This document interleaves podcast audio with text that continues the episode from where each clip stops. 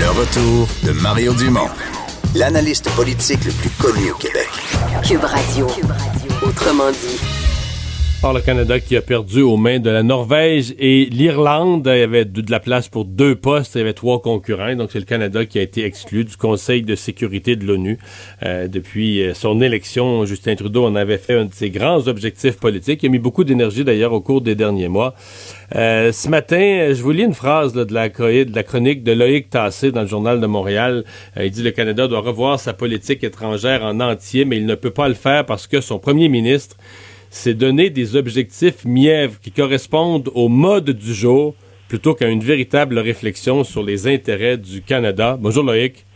Bonjour Mario. C'est lourd de, porter. c'est lourd de porter. Vu, euh, ce que Trudeau a déclaré. Non, non, euh, c'est pas un échec de pas avoir euh, été élu au, comme, comme membre non permanent. Je ne sais pas ce que ça lui prend pour avoir un échec, hmm. lui. Mais c'est lourd de porter la phrase que je viens de lire. tu dis, on, a, on a une politique étrangère basée sur les modes du jour plutôt qu'une réflexion véritable sur les intérêts du Canada. Oui, je le maintiens.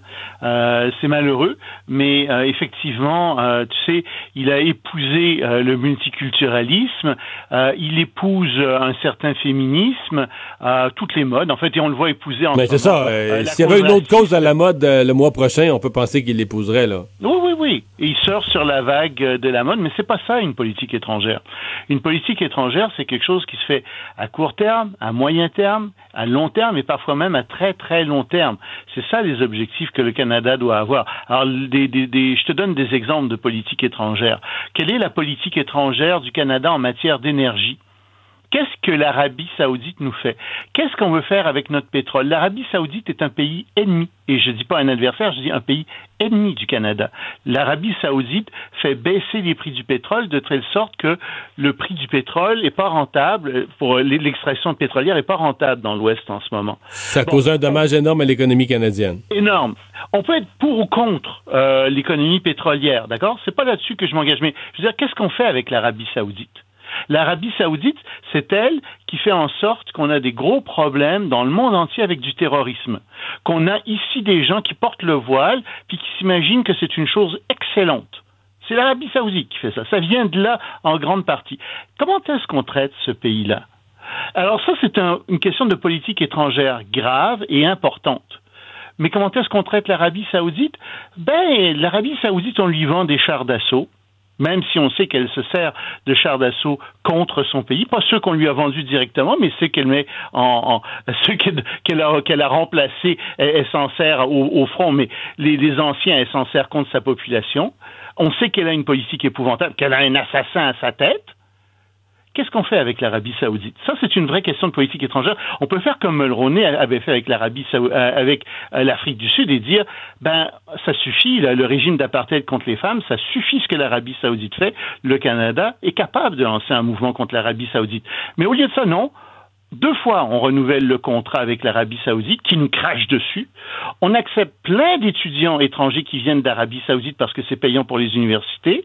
Et d'ailleurs, ils prennent la place d'autres étudiants parce que c'est pas vrai que les étudiants d'Arabie saoudite vont rester au Canada dans les facultés de médecine, par exemple, pour faire de la médecine pendant toute leur vie au Canada, n'est-ce pas? Ils retournent ailleurs.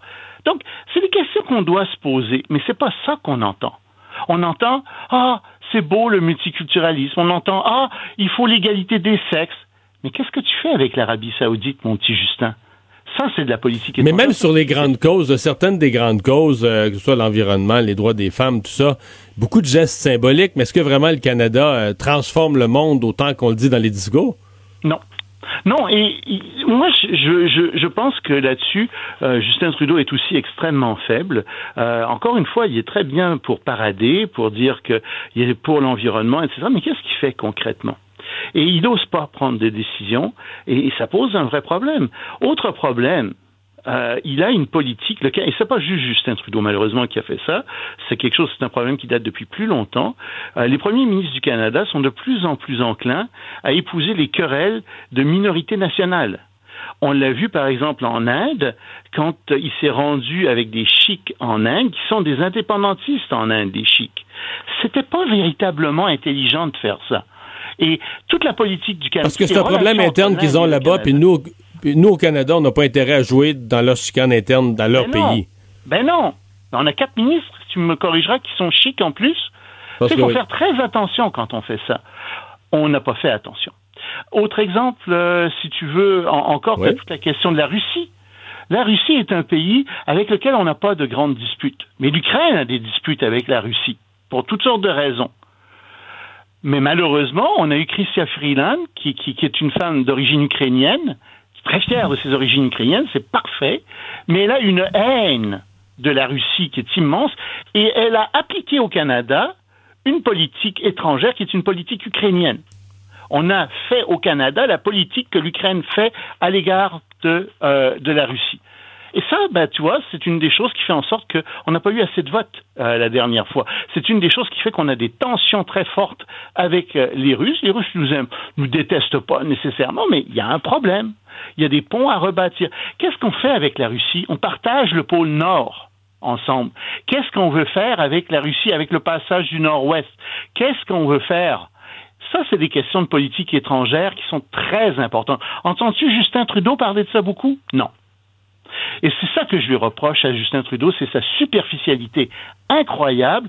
Le fait de ne pas être au Conseil de sécurité, c'est dommage mais ça va, c'est pas catastrophique pour le pas Canada. La fin du monde en soi, mais, c'est plus la fin du monde politiquement parce que M. Trudeau, je pense pas que la population du Canada tenait à ça. Personne n'était nerveux hier du résultat du vote.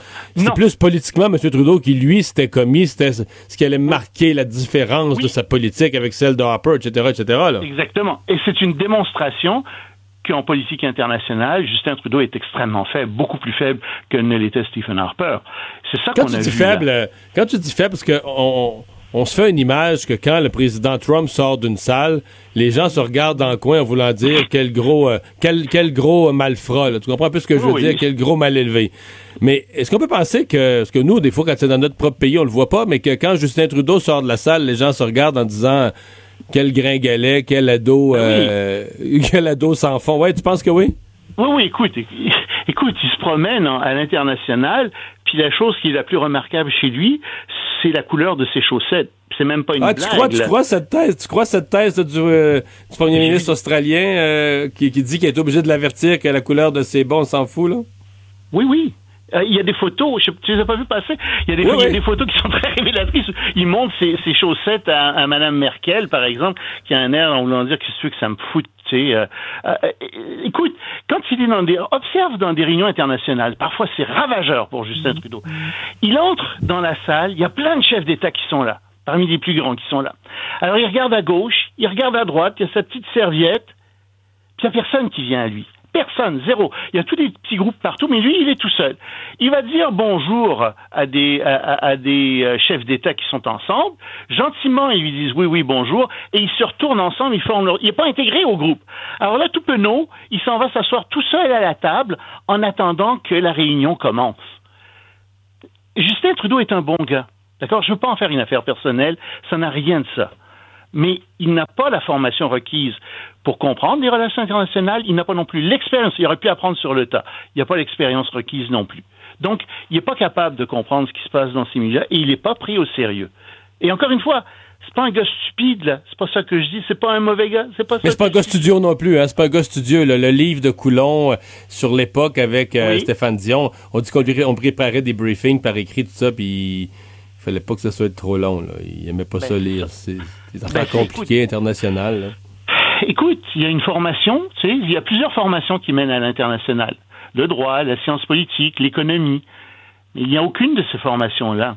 Alors forcément, il y a des problèmes. Ils n'arrivent pas à comprendre, ils n'arrivent pas à saisir les nuances, plus que les nuances, je dirais, la complexité du, jeu international.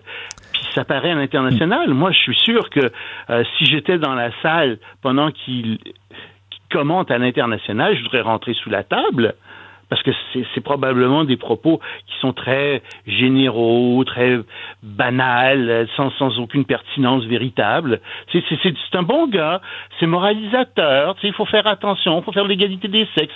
Oui, oui, on est d'accord, tout le monde est pour la tarte aux pommes. Mais c'est pas ça les relations internationales. Euh, Loïc, comme on compare beaucoup, euh, Justin Trudeau a fait son époque à l'époque Harper. Euh, Stephen Harper a été premier ministre longtemps, presque dix ans, et était quand même dans une, dans une guerre, la guerre en Afghanistan qui veut pas donner une présence active sur à l'échelle internationale, mais avec tout ce que ça amène, dans ce cas-là, un bourbier, pas de victoire claire. si on, se ramène à, cette époque-là, qu'est-ce qu'on qu'est-ce qu'on reprochait à, Stephen Harper, qui lui donne quand même plus de votes à l'époque? Il n'y avait pas le choix d'y aller parce que les États-Unis avaient été attaqués par une puissance étrangère, puis on était tenu par nos traités euh, de, soutenir les États-Unis. Euh, puis on a été se combattre auprès des États-Unis en, en, Afghanistan parce que c'est là qu'étaient les talibans, c'est là qu'était Ben Laden, puis les talibans avaient soutenu Ben Laden pour l'attaque euh, du 11 septembre. Donc on était liés par nos traités, puis il fallait qu'on y aille. Je n'étais pas d'accord qu'on y aille comme ça. Je pense qu'on a fait, on aurait dû les bombarder puis dire bon, mais si on recommencer, ça va être pire encore. Je pense pas qu'il fallait aller sur le terrain, mais ça c'est une autre question. Euh, on a, les États-Unis ont ont gagné la guerre militaire, mais ils ont perdu la guerre politique en Afghanistan, comme d'habitude. C'est la même chose qui est arrivée au Vietnam. C'est une habitude chez les Américains. C'est ce qui arrive en Irak, c'est ce qui arrive ailleurs. Mais il fallait y aller, on n'avait pas le choix. Et là-dessus, Stephen Harper avait pas le choix que d'y aller. Puis moi, je lui reproche pas ça à Stephen Harper. Stephen Harper, si tu veux, il était, euh, il, se, il, trouvait que l'ONU avait pas beaucoup d'importance. Puis ça, je pense qu'il avait tort. Il y a des gros problèmes à l'ONU. Il y a des, des, dépassements de budget incroyables. Il y a des instances qui ne fonctionnent pas, comme par exemple l'instance sur les droits de l'homme, tu sais, où tu as l'Arabie Saoudite qui a siégé, la Chine, hmm. le Venezuela. Ça n'a aucun sens. Mais il y a d'autres choses qui fonctionnent à l'ONU. Euh, tu as le Fonds monétaire international qui en fait partie, la Banque mondiale qui en fait partie. Euh, tu as jusqu'à un certain point l'Organisation mondiale de la santé jusqu'à ce que les Chinois euh, la prennent en otage qui fonctionnait bien. Tu as l'Organisation mondiale du travail qui est là, les postes et télécommunications qui sont là, l'OACI qu'on a ici, l'Organisation du siège de, de, de, qui, qui s'occupe d'aviation aussi euh, s'occupe de ça. On, c'est à Montréal. Euh, ça fonctionne bien tous ces organismes-là. Et c'est très important quand on est à l'ONU d'être au sommet. Le sommet de l'ONU, c'est le Conseil de sécurité. Ça veut dire que les pays qui sont là sont des pays qui sont capables d'influencer les décisions dans tous ces domaines. Quand ils sont là, ils sont capables de le faire beaucoup mieux que quand ils n'y sont pas. C'est ça que le Canada a raté cette fois-ci. C'est dommage ça pose un problème, mais ça montre surtout que le Canada a de moins en moins sa place à l'international et donc qu'il influence de moins en moins le jeu international et donc c'est nous qui allons subir de plus en plus les décisions d'autres pays. Ça, c'est grave. Ça, c'est mauvais pour nos entreprises, c'est mauvais pour nos artistes, c'est mauvais pour notre économie, notre société, etc. Eh bien, eh, merci beaucoup, Loïc. Salut. Au revoir. T'as appuyé sur un eh bon bouton, tu vois. Ben ouais, ben ouais. Alors, on va s'arrêter. On va aller à une pause. de retour, on vous parle de la NFL.